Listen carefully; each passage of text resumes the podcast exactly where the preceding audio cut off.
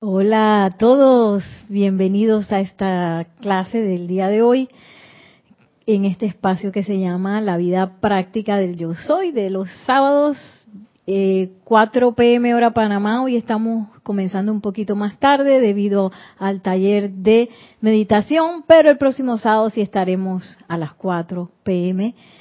Eh, mi nombre es Nereida Rey, la magna y todopoderosa presencia de Dios yo soy en mí. Reconoce, saluda y bendice a la presencia de yo soy en todos y cada uno de ustedes. Totalmente. Gracias.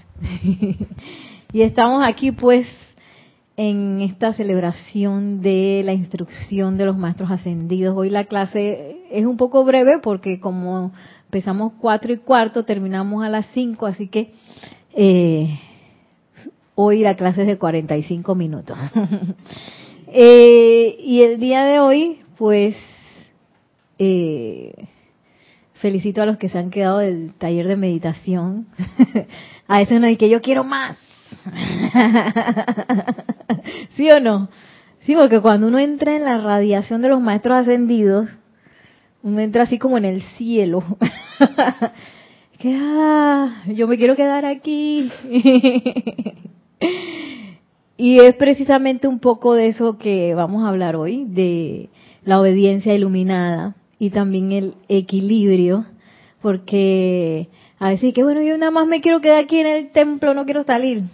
A me pasó así al principio, y es que yo voy a buscar la manera de poder ir todos los días. Hay grupos terapia, todo, cualquier cosa, cualquier excusa era buena.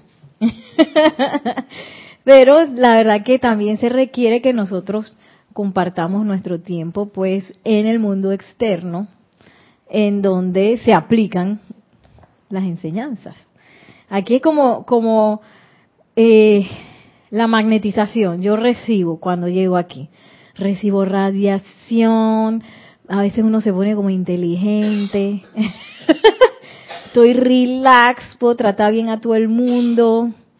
Eh, puro amor cuando uno llega aquí a la atmósfera y presencia de los maestros ascendidos. Pero cuando se prueba la instrucción o la comprensión que uno ha tenido de la instrucción es cuando uno va a la calle, se encuentra con el tráfico, el tipo que le cae, que, que te cae mal, la otra que, que te mira mal, o que te mira raro, que no sé qué.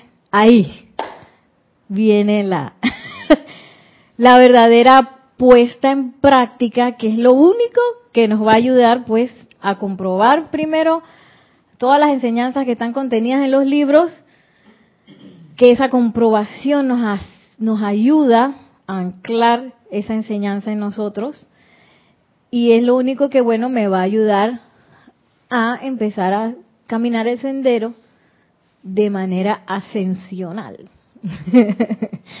yo me acuerdo antes, Aristides, cuando yo compré ese libro, dije, libro de decretos para sanación y ascensión. Yo dije, yo nada más voy a hacer los de sanación, porque eso de ascensión mejor no, no voy a hacer que vaya a salir, dispara un día.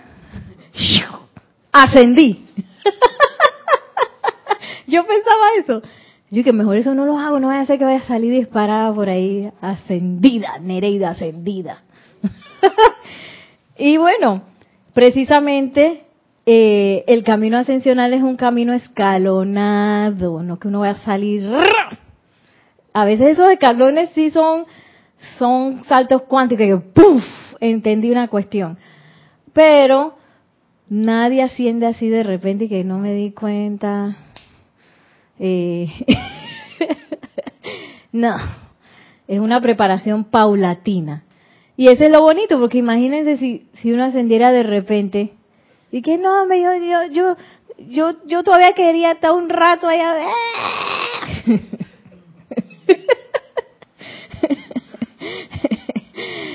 No, no, no. Y tampoco imagínate que uno con esta conciencia de repente que ¡pam! Maestro ascendido. Tengo conciencia de maestro ascendido. ¿Qué voy a hacer con eso? ¿Verdad? Entonces por eso se nos va instruyendo, se nos van dando eh, a la medida que se nos da instrucción, se nos van dando experiencias donde las podemos aplicar. A veces aplico, me sale bien, a veces aplico, me sale mal. Que si meto la pata, que si saco la pata, que si metí un gol. Todo eso va pasando en nuestro camino ascensional. Tenemos un comentario en el micrófono 7. Un momentito. Hola. Sí, cuando yo comencé, ahora que tú hablas eso, yo no quería saber nada de la ascensión porque yo tenía miedo a morirme. en serio. Yo decía también, hija, ¿yo cómo lo voy a dejar a María? Yo tenía miedo. y me costaba preguntar todas esas cosas. Yo no quería saber nada de eso. Es que no va a ser un decreto de atención, no vaya a ser que salga volando disparada de repente. y se queda María Rosa sola. y bueno, es bueno eso porque mucha gente confunde el desencarnar, dejar el cuerpo físico o el cambio llamado muerte con la ascensión. Son dos cosas muy diferentes. ¿Ibas a decir algo, Aristides? Ah, sí, ok. La ascensión yo, yo eh, tengo entendido, a mi entender, va siendo un proceso que es paulatino, escalonado. o sea, ascendemos todos los días eh, digamos, eh, cuando ya tú vas perfeccionando alguna virtud, vas controlando tus cuerpos inferiores, vas ascendiendo. No es no es que vas a salir disparado en un momento. Como un cohete. cuando los espíritus van, eh, o no, nosotros vamos ya perfeccionándonos, entonces ya hemos ido, subiendo un escalón hasta que llega el momento que ya, bueno, ya tú estás sí. listo para, para ya dejar la escuelita, ¿no? y ya entonces convertirte en, Y a veces hay maestros que no se quieren ir porque a veces uno dice que no voy a ascender porque es que yo no quiero saber de este trabajo, yo quiero saber de esta gente, no, yo, yo quiero ascender. No, precisamente hay que aprender a amar todas esas cosas que no me gustan para poder ascender. De lo eh, es más, los casos son contrarios. Por ejemplo, el maestro ascendido San Germain, él no quería ascender porque él dice que todavía me falta mucho por hacer le dije que, eh, eh, no, usted tiene que ascender ya. Entonces, yo digo, bueno, esta es mi versión. Él se consiguió unos chelas que le dijeron que, sí, maestro, usted ascienda, que nosotros vamos a seguir aquí, que tan, tan, tan, tan, tan, trabajando de la mano de usted. Y, él se fue tranquilo, ¿no? Ascendió. Igual el maestro ascendió Hilarión. Le dije, no, pero si a mí no me toca todavía, no sé qué. No, no, usted se tiene que ascender, le toca, vamos para arriba. Pero no es de que, que yo no quiero saber de fulano, no quiero saber de mi vida aquí en esta tierra, ya me cansé de este mundo mundano, me quiero ir, así que yo voy a ascender. No, no, no, no. Precisamente por eso no va a ascender, porque la ascensión tiene que atravesar el amor, entonces, si hay algo, puntos por ahí donde yo manifiesto desamor, desagrado, no sé qué, pues este no, no, no estoy ascendiendo. Tampoco voy a estar lista para ascender. Pero es un 51% que se necesita. Eh, ¿Qué tal si te, ah, sí, eso, te acercas al micrófono? Tengo entendido que es un 51% eh, del total de energía, debe tener de perfección de karma o algo así. Yo pienso que uno no se debe recostar en ese 51%, porque ese 51% puede ser que 50% son los maestros ascendidos, 51% soy yo, pero para yo llegar al 51% tiene que ser mi 100%. Lo máximo de lo que yo pueda, porque si me recuesto en el 50% y que bueno, entonces ese es como la mitad. Ajá.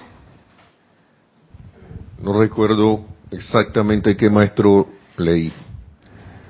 Yo no sé si fue el Mahachohan, el amado Mahachohan o qué, pero dice que uno, si quiere tener una idea de eso, tú lo que puedes hacer es, al final del día, y eso si te acuerdas de todo lo que hiciste, ver, eh, sacar como una estadística, un inventario ni, ni con número, de qué, de qué tú calificaste en bendición y qué calificaste sin bendecir o te quedaste sin hacer nada. Y ahí tú tienes una idea de ese día por donde tú andas. Que no, que todos los días no son iguales. Y, y, y de repente ahí, que bueno, porque lo que pasa es que después uno se entrampa en eso y ni Chana ni Juana no, no, no tiene la, la conciencia puesta en lo que debe ser sino que estoy viendo si pasé o no pasé. Estoy como en la escuela de que 3,5, 3, o hay a la mejor profesor. ¿Cuánto sería la mitad de 5? 2,5. Eso. Has quedado. 2,5 aquí en Panamá son las eh, calificaciones de primaria y secundaria, yo creo todavía, ¿no? Tener una calculadora de Dice Aristide que va a hacer sus cálculos todos los días. Entonces, precisamente, eh, lo primero, uno de los primeros pasos que hay que comenzar a desarrollar dentro de la conciencia de uno es la obediencia iluminada, porque hay una obediencia así ciega, ¿verdad? Que yo dije, ok, voy para allá, voy para allá, dale, dale, me dijeron que no sé qué, voy para allá. Entonces, ¿qué pasa? Que nosotros por mucho tiempo nos grabamos un montón de cosas. Y se nos han dicho muchas cosas que usted niño, usted haga caso, usted ya vaya para allá, no pregunte. O si no, si preguntas te mandamos a la hoguera. En algún tiempo fue así también. Entonces uno tiene esas cosas por allá adentro en el cuerpo etérico y a veces uno dice, bueno, ya me dijeron eso, así que voy para allá. Así como, lo, como los zombies que iban y que oían un ruido y que voy para allá. Y ellos no razonaban, ¿sí o no? Ellos no, cero conciencia, voy para allá a morder a Aristide porque él está vivo. Eso hacían los zombies. sí, entonces esto es todo lo contrario. Aquí dice que, ok, el maestro ascendido Saint Germain dice, la ley de la vida es lo que piensas y sientes, eso traes a la forma. Y donde está tu atención, ahí estás tú, en eso te conviertes. Ok, eso es lo que dice el libro. Entonces yo voy a mi laboratorio personal. Ok, voy a ver, ¿cómo aplico esto? Y empiezo a darle. Entonces cuando me salió la cosa y que, ah, ya yo sé que la ley de la vida es verdad, voy de nuevo. Me salió el experimento y voy de nuevo. Y ya yo, a través de la práctica, ya yo comprobé que eso es así. El maestro ascendido San Germán y ningún maestro quieren que le crean así que Dele, maestro, usted dice, está bien, yo voy, yo voy. No, porque precisamente se requiere de nuestra comprobación para hacer viva la enseñanza en uno. Y también eh, porque nadie asciende sin conciencia. Aquí hay que todo consciente. Pero uno está acostumbrado a, estar inconsciente. A mí me ha pasado que a veces no me acuerdo y yo cerré la puerta. La cerré o no la cerré porque yo iba en automático. Cuando me monté el carro y que, oye, ¿y habré cerrado la puerta o no la habré cerrado? Tengo que regresar. Entonces, si es una cosa tan tonta como esa, quién sabe cuántos más andan por ahí de eh, pensamientos y sentimientos, patrones de pensamiento y sentimientos que andan por ahí, y yo no me doy ni cuenta. ¿Cómo uno se da cuenta cuando hace el scanning del mundo de uno? Dice, ok, mira, aquí hay una cosa bien rara. Pero por lo general lo que uno hace que es culpa de la persona, es culpa de la situación, el gobierno, el presidente. Que nombre, ese fue mi esposo. fue el perro. Y no, todo lo que está en el mundo de uno es consecuencia de cómo yo estoy pensando y cómo estoy sintiendo. Entonces, en vez de estar echando la culpa a las cosas, uno entonces dice, ok, esto está bien extraño, ok, voy a invocar iluminación para ver qué estoy haciendo para generar lo que estoy generando.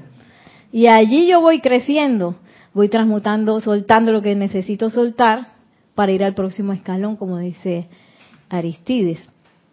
Entonces, Precisamente esa es la obediencia iluminada. Yo compruebo, yo tengo los ojos abiertos y no es que porque es que me dijeron que fuera para la derecha, voy para la derecha. y yo compruebo con la presencia yo soy en mi corazón. Ahí está la comprobación. Entonces, miren lo que dice el amado Maestro Ascendido Kuzumi en la página 71 de Diario del Puente a la Libertad, Kuzumi Lanto Confucio. Se llama Obediencia Iluminada el capítulo. La obediencia iluminada difiere de la obediencia ciega en que esta última, en que en esta última hay un consentimiento basado en el temor al castigo o a la desaprobación y a la culpa. Entonces, obediencia ciega y que no, porque es que si, si hago esto me van a despedir. Si hago lo otro, eh, Dios me va a castigar. Porque alguien me dijo que Dios me iba a castigar si yo hacía esto.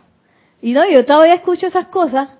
Que no, porque es que Dios actúa así. Porque si yo no voy a la iglesia un domingo, Él se pone bravo conmigo, entonces toda la semana me va mal. Hay gente que piensa así. Entonces, ¿qué pasa con la ley de la vida? Si yo pienso que Dios es así y siento que Dios es así, para mí la energía divina que yo descargue de Dios va a ser así. así es la ley. Entonces, eh, hay que tener mucho cuidado entonces con cuáles son las grabaciones que uno tiene en donde uno está obedeciendo de manera ciega o por temor. A veces por ni siquiera nadie lo va a castigar a uno, pero uno piensa de que ah, esto lo van a desaprobar, me van a mirar mal, me van a decir que estoy loca, el otro va a decir que, que, que eso es una, una cosa tonta, entonces mejor yo no lo hago. O me voy a equivocar. ¿Mm? ¿Qué es que está aprendiendo a tocar flauta. ¡Ah! Jamás. Yo nunca he hecho eso. Me voy a equivocar. Entonces, todos esos son temores que de repente no es tanto un castigo, pero que sí yo, yo tengo temores a hacer ciertas cosas. Yo creo que a, eso es lo que le llaman el despertar espiritual. O sea, que ya cuando tú despiertas, no estás dormido, tú no haces las cosas y tú, tú no haces las cosas de manera automática basada en lo en, en aprendizajes o estilos que te han dicho anteriormente, sino que tú ya tomas conciencia de que de que no solamente es ah, obedecer algo, sino obedecer con una con un propósito, porque tú sabes que lo que tú vas a hacer va a trabajar y te va a ayudar a ti en el desarrollo espiritual tuyo, porque eso es lo que está pasando o lo que ha estado pasando mucho, que la gente han estado, eh, yo digo, estancadas espiritualmente por ese tipo de obediencia ciega, no, no tienen una obediencia iluminada. Entonces, al tú no tener esa obediencia iluminada, te estancas espiritualmente, no vas para ningún lado. Está en el samsara, creo que debe dando vuelta. Vamos para samsara ahí, siga la rumba. Lo que hay que tener muy, muy, muy pendiente es que ese despertar espiritual no es una sola vez. Eso es a cada rato. Cuando voy a ver que, mira, ahí estaba dormida. ¿En qué momento me dormí? Mira, ¿cuándo me doy cuenta que estoy dormida?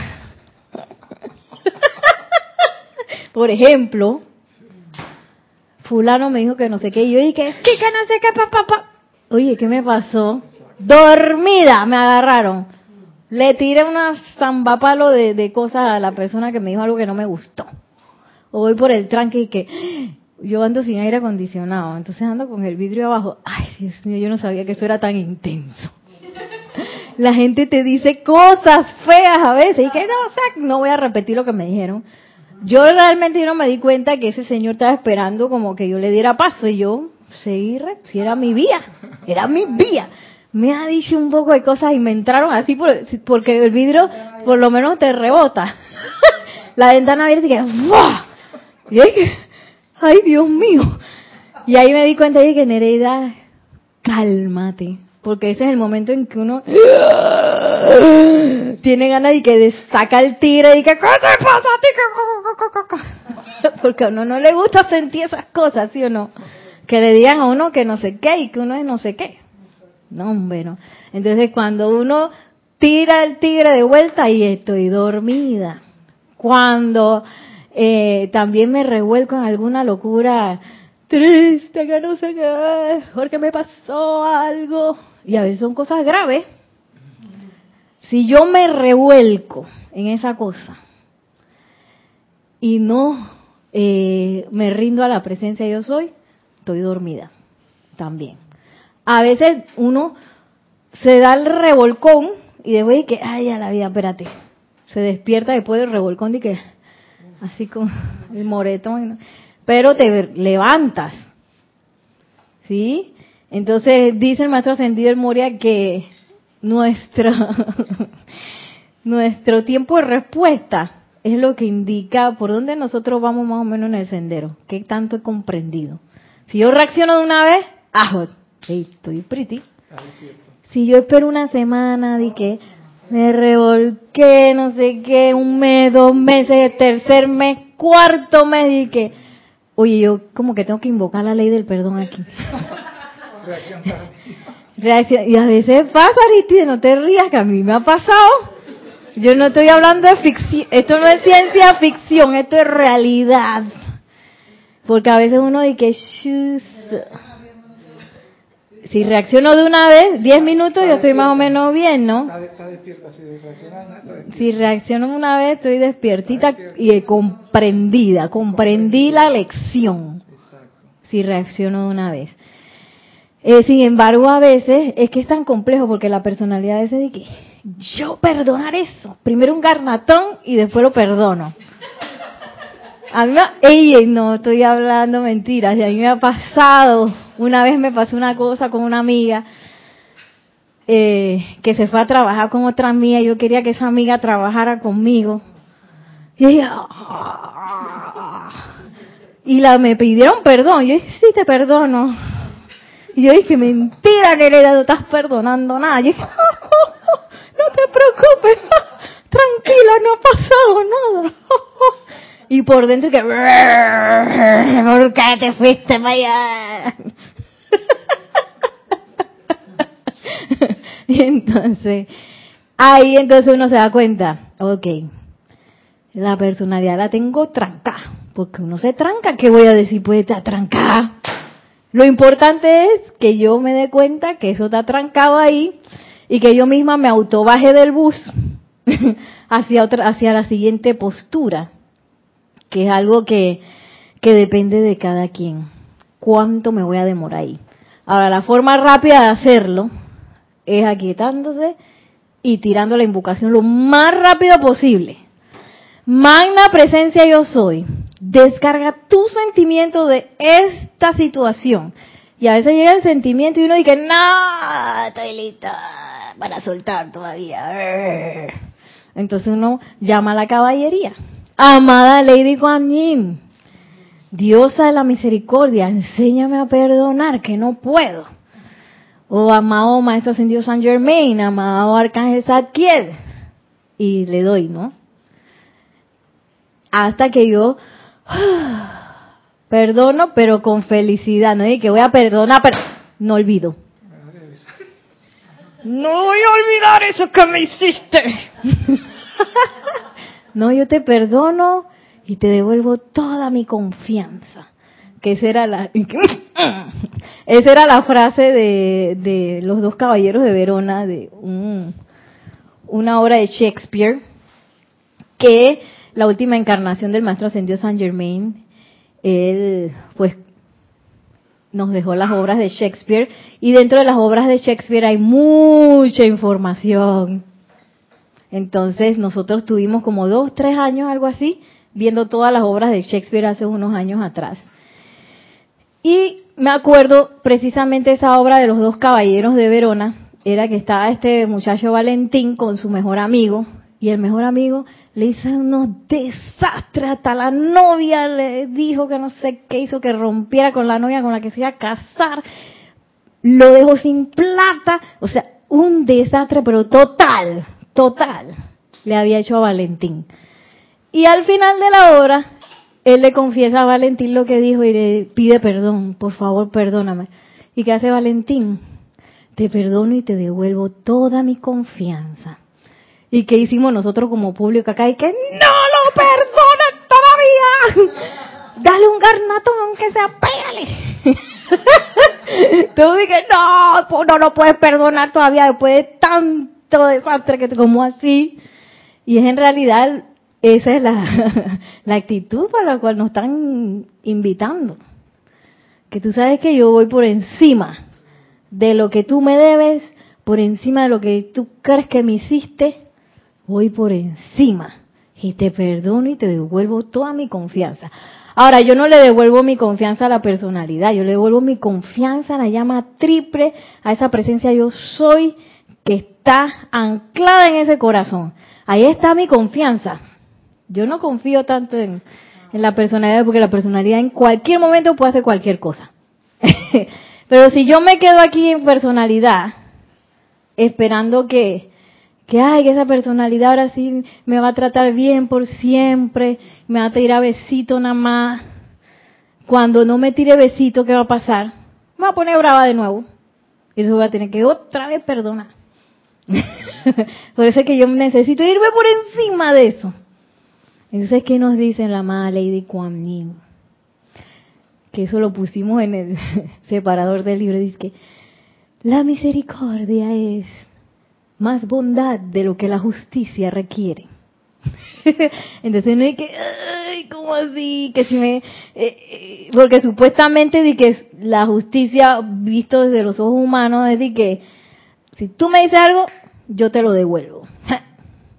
es que si, si tú me quitaste una plata, me la tienes que pagar. Y si, y entonces yo tengo que ir por él, y dice la madre Lady aunque te hagan ellos cualquiera de esas cosas. Bondad. o sea que si yo me hubiera quedado ahí con el tipo que me dijo las cosas en el carro, yo tenía que haberle tirado bondad. Por suerte yo sí. y por allá estaba yo con mi armagedón de que, ¡ay! ¿Por qué me dijo eso?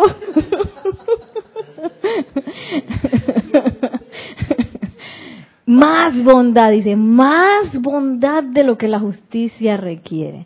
Para Valentín, la justicia era y que tú sabes qué, págame mi cosa, arréglame mi relación con mi novia. No, no le pidió nada. Ahora, en la obra de teatro, por, eh, por ley, cuando él perdonó, tú sabes, la llama violeta, bueno, esa es la parte metafísica, ¿no? Eso no sale en la obra la llama violeta hizo su acción y él se le fue devuelto todo, todo se arregló en el momento que él perdonó. pero, pero bueno, más bondad. Y esas cosas yo no las puedo comprender de manera ciega. Es decir, que, ah, ¿cómo perdonar? y yo te perdono.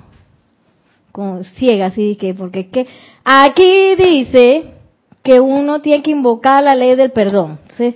Me hicieron una cosa y perdóname ahí. O yo hice una, perdóname, oye, perdóname. Aunque yo creo que yo no hice nada malo, pero perdóname. Ay, qué echa la vida. y a mí me ha pasado eso también. No estoy hablando de ficción. A mí me lo han dicho y no es que yo lo haya dicho, pues sí lo he pensado. Y que no me, pues yo tengo la razón, porque yo voy a estar pidiendo perdón. Ah. Y eso solamente lo puedo comprender a través de la obediencia iluminada, si yo no tengo temor, sino que yo obedezco por amor.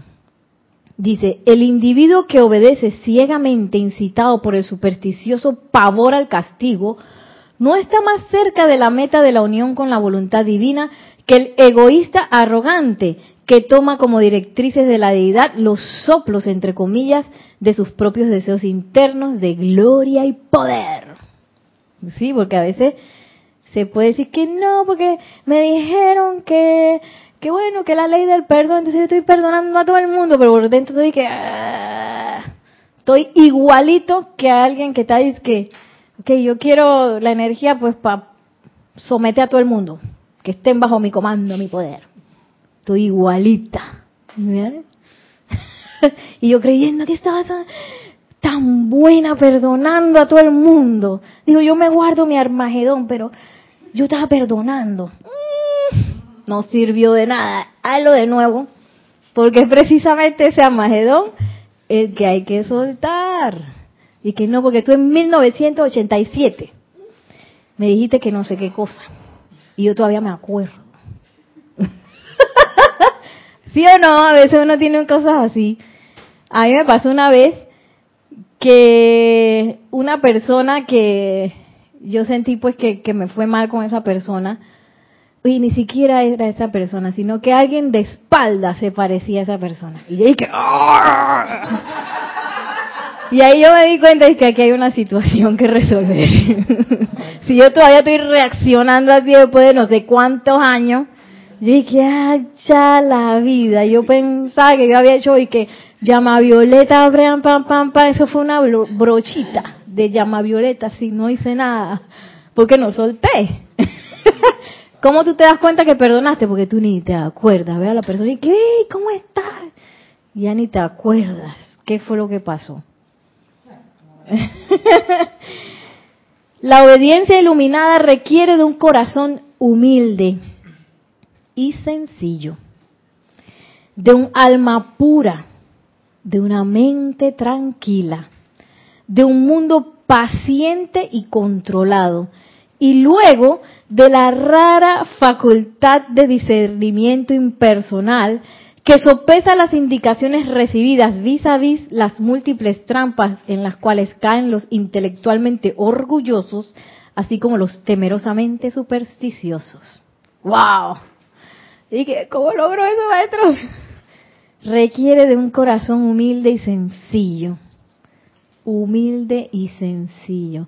Y bueno, uno puede hacer su, su autoevaluación y que, que tan humilde y sencilla soy yo. Por lo general uno dice, si yo soy humilde, ¿sí o no? Nerea, humildísima. Hasta que te viene una situación y que yo no era humilde nada. Y que yo soy humilde en algunas ocasiones, pero en otras ocasiones me creo la gran Coca-Cola así en el desierto, yo de primera. de que sencilla, a ese me doy unas complicadas. Y uno tiene que estar viendo eso, que qué tan complicada soy yo. ¿Qué tan complicado le hago el mundo a las personas que están a mi alrededor? Sí, sí, porque a veces di que no, porque si a mí me dicen que no sé qué, yo di que no, y me vuelvo la, la, la obra que no me pueden decir nada. Nadie me puede decir nada porque es que aquí no... Y que entonces tú no quedas sencilla. sí, ¿qué pasó? que no, pero es que yo necesito una silla con un colchón de este tamaño porque si no yo no me siento. Que pero tú no eras sencilla, que humilde. No, porque yo no puedo sentada. Digo, si alguien tiene un problema físico, se entiende, ¿no? Pero si yo no tengo ningún problema físico y estoy enreda que no es que no en cualquier baño yo voy al baño, que yo no como cualquier cosa, sino que yo tengo que comer en tal lugar y entonces ¿qué pasa con eso? Que yo pierdo pierdo flexibilidad. Entonces, ¿qué pasa si a mí me sale una misión, uno nunca sabe, me sale una misión allá en ¿cómo es que se llama? el desierto del Gobi. Tú quieres el desierto del Gobi, pero yo no como chivo Dice que allá nada más comen chivo. Chivo, yo creo que es que lo que comen. Que eso nos lo contó una, la hija de Jorge, que fue allá justo al desierto del Gobi. Dice que nada más había chivo y ella era vegetariana. Y ella tuvo que comer su chivo, pues ¿qué va a hacer? Morirse de hambre. Comer su sopa de chivo. no es que yo no como chivo, pero nunca. Bueno, no podía el Gobi, pues. Entonces ya me quedo en tierra. No, no, no puede ser, no puede ser. Y, miren que ella aprendió allá, eh, creo que era más bien no la hija de Jorge, sino la, ¿cómo se llama? La que está casada con el hijo. No era. No era así, ¿verdad? No era. Ella aprendió y que cómo tocaban ellos la flauta. Y yo me acuerdo cuando tocó esa flauta, porque Jorge en aquel momento la invitó cuando ella tocó esa flauta, las lágrimas se me salían como que, ¿y por qué se me está saliendo la lágrima? Y una cosa de una, ¿qué, qué cosa más linda. La lágrima, y que, de verdad, una cosa espectacular. Imagínate si, no, si ella se hubiera dicho que yo no como chivo, me quedo en mi casa. No hubiera, ella no hubiera podido descargar todo eso y encontrar todas las cosas que encontró de la música de, de las personas que viven ahí. Una cosa espectacular que puedo decir. entonces, para esa obediencia, entonces, imagínense que claro, ese es un soplo de la presencia. Dice, Nereida, vas para el desierto del Gobi. Entonces, No, porque es que yo nada más puedo ir al baño en el inodoro. Y dice que allá tú tenías que buscar tu hojita, y a un pastito y buscar tu hojita y limpiarte. Y yo digo, no, no, no, no, yo nada más en inodoro. Ah, ya, no puede ir al desierto del Gobi. Y si la presencia yo soy de que, oye Nereida, te toca ir al desierto del Gobi. Yo dije, eh, eh, yo no voy para allá porque yo no voy al servicio así. yo no tengo esa sencilla ni esa flexibilidad. Lo siento mucho, mana presencia. Yo soy, mándame para otro lado, mándame para el sur de Francia, a París, una cosa así donde hay servicio, a Inglaterra. Imagínense. De un alma pura, de una mente tranquila, un alma pura. A mí eso de la pureza a mí me costaba bien duro. Yo dije que esa pureza, mmm, ¿qué será eso? Yo me imaginaba las mojitas y que es que yo jamás podré ser pura. Y bueno, no que ahora sea la más pura, pura, pero por lo menos tengo un poco más de comprensión qué es la pureza, que la pureza tiene que ver con cómo, ah, de la conciencia de uno, no de que yo siento una cosa, pienso otra y actúo de otra manera. Ahí estoy bien impurísima. ¿Qué tiene que ver la, la pureza? Es como una coherencia, una coherencia que ayuda a la radiación, porque la radiación, cuando hay pureza, y hay coherencia, va directo donde tiene que ir. Pues si yo estoy pensando una cosa, sintiendo otra, estoy como un, en, un, en un ajetreo ahí en mi, en mi mundo, no tengo la mente tranquila que dice el maestro. ¿Para dónde va a ir la energía? No va a, no va a entender ni para dónde tiene que ir. ¿Sí o no? Y que, wow, sé ¿para qué pedir la energía así? Si yo me iba a enredar yo misma. no, porque yo pienso y siento otro y actúo de una tercera manera. Y yo me acuerdo una cosa que decía Jorge que es un poco, da un poco de risa, pero él decía que, que había gente que eran borrachas, que eran muy puros, porque pienso Bacardí, siento Bacardí, tomo Bacardí. Puro. Ahí está la pureza. Pero a veces uno, como por ejemplo el ejemplo de, de, dar el perdón, a veces uno de que pienso que yo tengo que aplicar la ley del perdón. Siento que yo no quiero aplicar la ley del perdón. Y hago uno tercero, me quedo callado. Ni la una ni la otra. Entonces a veces uno entra en ese loop de que... Entonces, en vez de quedarse callado, uno tiene que por pureza uno dice, aquí hay algo que arreglar. Voy a enfrentar la situación, a ver, ah, ah, ah, conmigo misma. A ver, ¿qué es lo que pasa? Magna presencia de tiquiti, taquiti, tiquiti, taquiti, tiquiti, taquiti. Amada Lady Kuan Maestra Ascendido San Germain. Ustedes hablan de perdón, yo no siento nada, no, es que yo no, no me gusta eso. Enséñame cómo es, porque hay un decreto y que el júbilo del perdón. ¡Ay, qué júbilo de qué! Yo quiero, yo quiero mi libra de carne, yo quiero que le... Esa era otra obra de Shakespeare, de El Mercader de Venecia de, un señor prestamista que se, se eh, él odiaba a otro tipo, entonces el otro tipo se queda sin plata, pierde sus negocios y le pide plata prestada. Y el prestamista dice esta es mi oportunidad. Que si no me lo puedes pagar, me tienes que dar una libra de carne que pese lo mismo de lo que yo te estoy prestando. Entonces el tipo no le pudo pagar y llegó a la corte de Venecia y le ofrecieron al Señor y que mira, te vamos a dar más de lo que este Señor te debe. Y el tipo y que no, yo quiero mi libra de carne.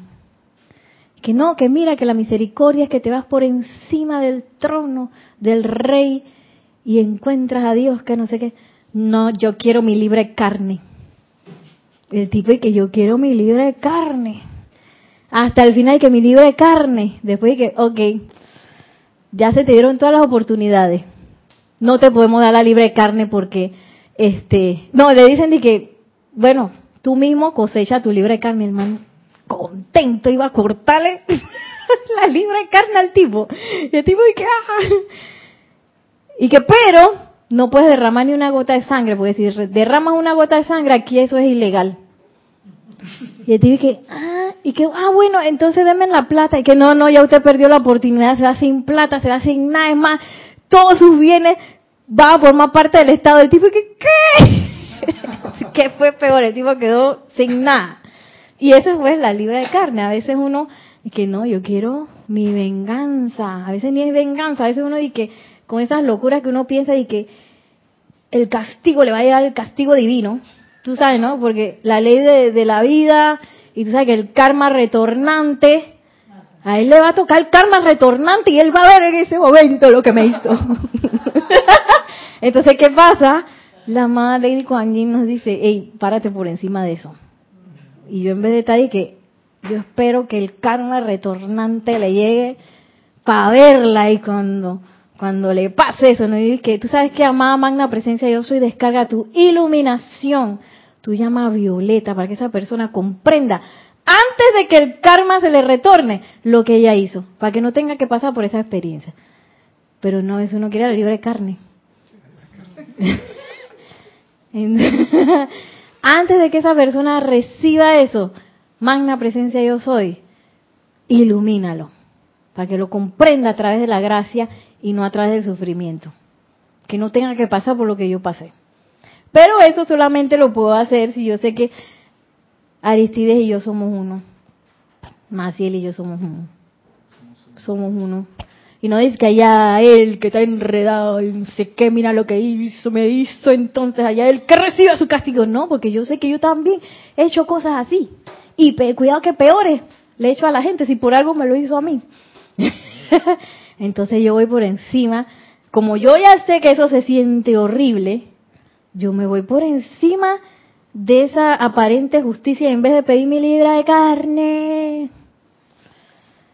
Me voy por el perdón y por un por la iluminación. Eso es lo que digo que forma el eh, parte de este proceso escalonado de ascensión. Cuando ya tú empiezas, cuando ya tú dejas de pedir la libra, libra de carne, entonces significa que tú has estado ascendiendo. Has ido ascendiendo. No pides la libra de carne, ya es parte de ese proceso de ascensión. Hasta que te toca otra experiencia en donde quieres pedir la libra de carne de nuevo. Entonces, ay, me toca otro rinconcito ahí a transmutar, otra cosa que soltar, sí, otra cosa que perdonar. sí, porque no es una sola, son varias.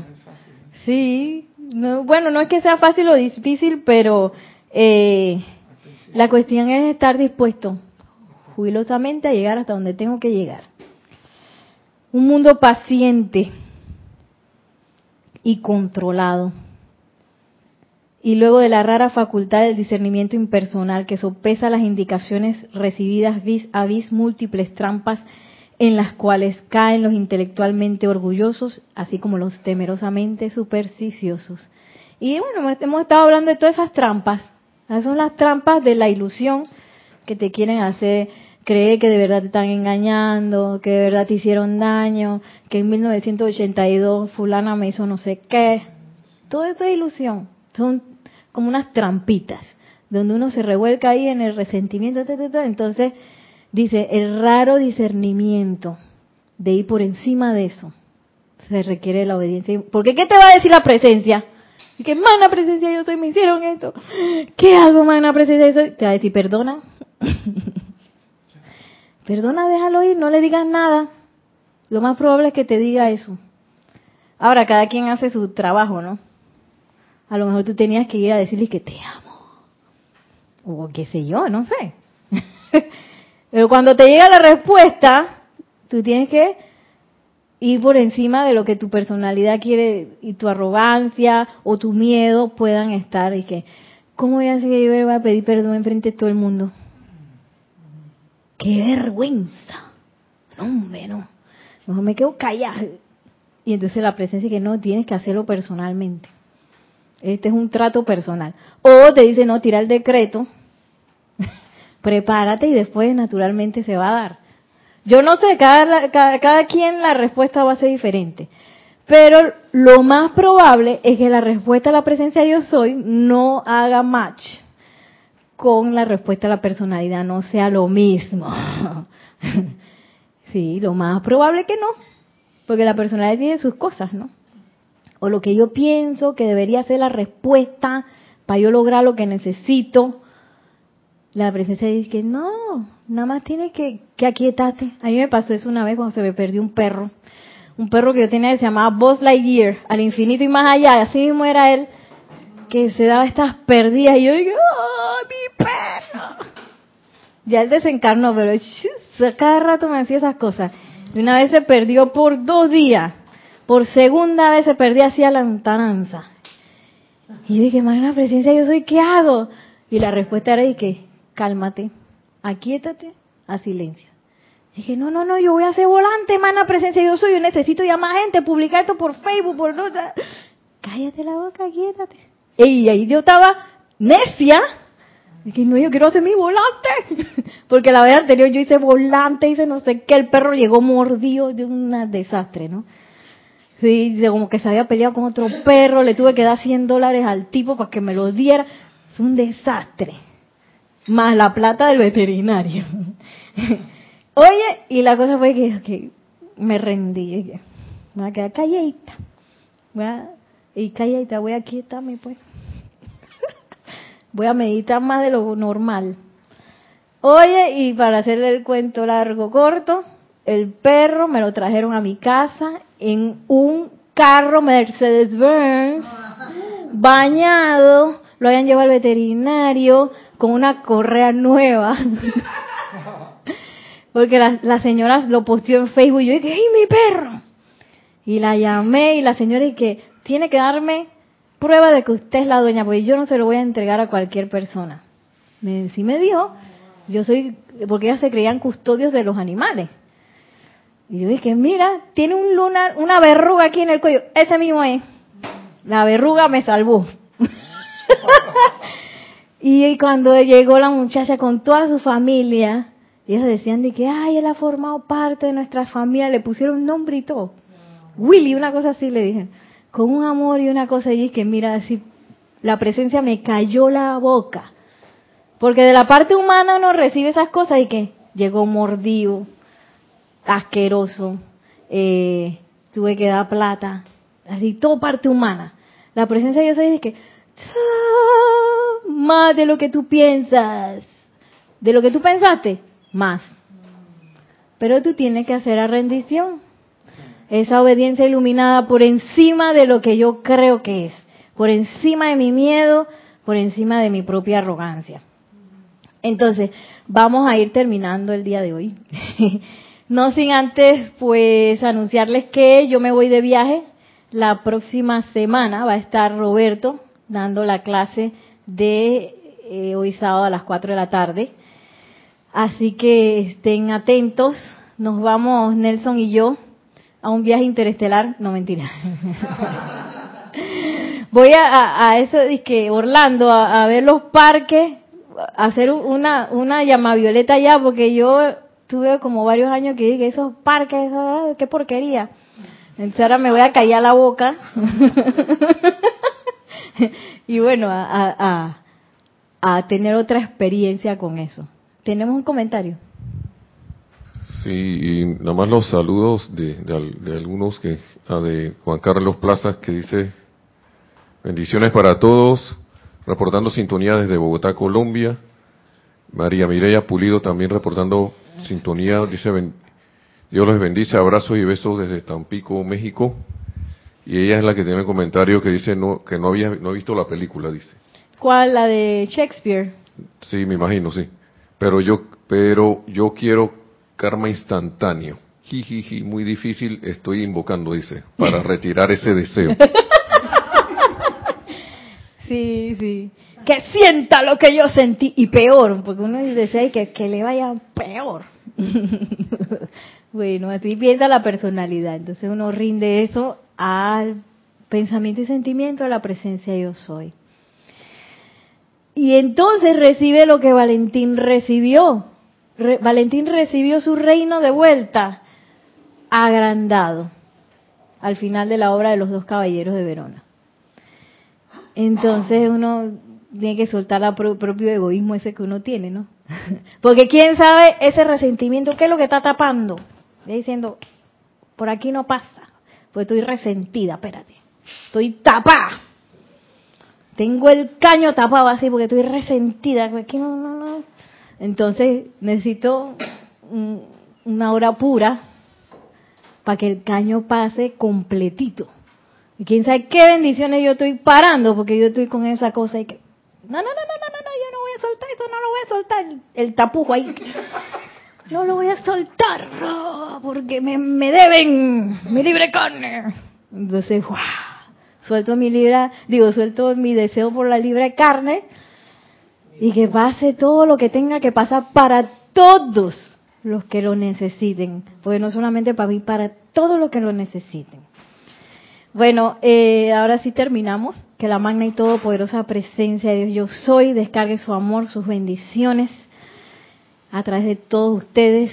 Que el amado Maestro Señor Kuzumi nos tome de la mano, nos lleve hacia esa obediencia iluminada que nos ha enseñado hoy, durante toda esta semana, la otra, y por siempre, para que hagamos nuestro camino ascensional hacia la victoria de la ascensión y este planeta se convierta en la santa estrella de la liberación que es.